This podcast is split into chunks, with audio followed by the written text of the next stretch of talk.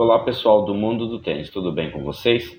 Começando aqui mais um Histórias do Tênis. Hoje a gente vai falar da Masters Cup, que hoje a gente chama de Farnes, mas é uma Masters Cup especial. Ocorreu no ano de 2000 em Portugal, é, na cidade de Lisboa, e foi a Masters Cup que deu a temporada de 2000 para Gustavo Kirten ser o número um do mundo. Guga ganhou a Masters Cup em 2000, finals da época, numa quadra de hard.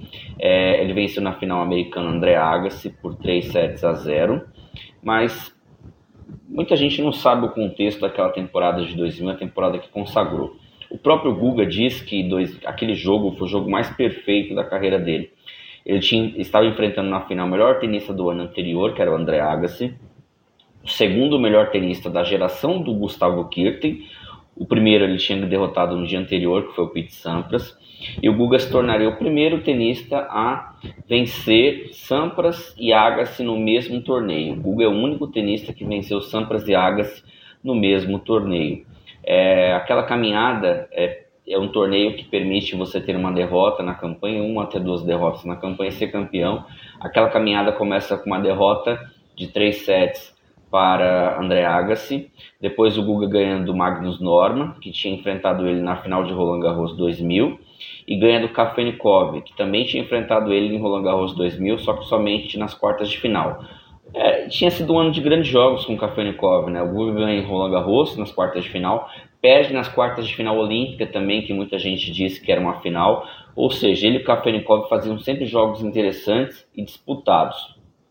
Classifica em segundo, o Guga classificando em segundo, ele tem que pegar o Pete Sampras primeiro da outra chave. Perde o primeiro set para o Pete Sampras, né? O Agassi antes tinha derrotado o Marat Safin é, em 2 sets a 0. Com isso, o Guga tinha obrigatoriamente de vencer o Sampras para encarar o Agassi na final. O Guga ganha do, do Sampras em 3 sets, sendo que no finalzinho do jogo, no momento que o Guga quebra ali o Sampras para fechar, caiu o sinal do Sport TV e a gente que estava no Brasil acompanhando não viu os dois últimos games. A gente fica ali esperando o Eusébio, que estava comentando com o Narg, se eu não me engano, e a gente fica ali sem saber o que, aconteceu, o que tinha acontecido, se o Guga tinha confirmado, se o Sampras tinha devolvido a quebra. Foram momentos de tensão. Pouca gente se lembra disso, de que a, os últimos momentos da partida não foram transmitidos. E o Guga vai para a final contra o André Agas, que era considerado o favorito, era uma quadra de hard, né? Apesar da quadra estar tá um pouco tá mais lenta do que o normal para a época, Guga já começa no primeiro game quebrando o serviço do Agassi e aí ele é soberano nessa partida. Ele não deu chances para o, para o Agassi. Naquela época o Farnos era disputado em melhor de 5 sets e ele acaba ganhando do, do Agassi de 3 sets a 0. O Agassi no ano de 2000 ganhou o Australia Open, defendeu o título dele no Australia Open. É... Defendeu não, perdão, ele ganhou o título dele do Australia Open, porque ele já vinha de títulos no US Open e Roland Garros em 99, ele continuou no primeiro semestre é, ganhando títulos importantes.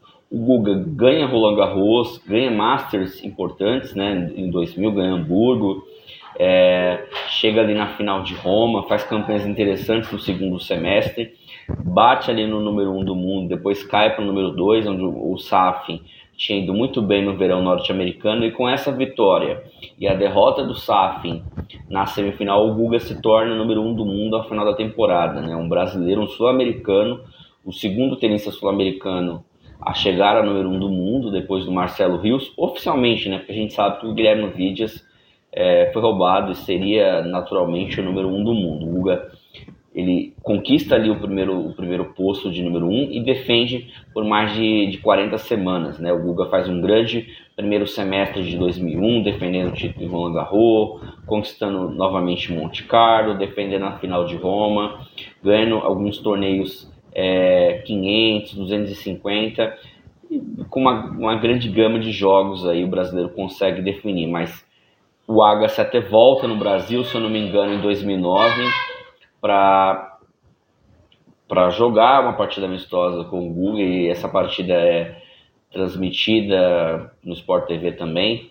E mesmo independente dos três títulos de Grand Slam, eu acredito que esse seja o, o, o grande momento ali de tênis jogado do Guga durante aquele Farnos de 2000, né? Nenhum outro tenista, repetindo, ganhou dos dois da sua época, né? Hoje a gente tem teve três na nossa época atual, né? No masculino, mas naquela época eram dois e nenhum tinha feito nisso. Se pegasse os dois na mesma chave, ou parava em um ou parava em outro. Beleza, pessoal? Semana que vem começa, semana que vem, ainda não, na outra semana começa o Farnos masculino. A gente pode ter um recorde do Djokovic, tentando chegar ao sétimo título. É, está empatado com o Federer com seis.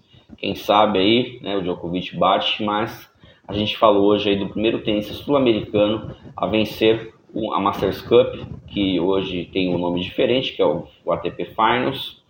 E depois o Nalbadian venceria em 2005 e Juan Martín Del Potro chegaria na final em 2009. Beleza, pessoal? Eu, eu quero agradecer todo mundo que curtiu esse vídeo, deu like aí e parabenizar é, os nossos seguidores aí que ajudaram a gente a chegar nos 15 mil no X no, no mundo do tênis. Beleza? Um abraço, tchau.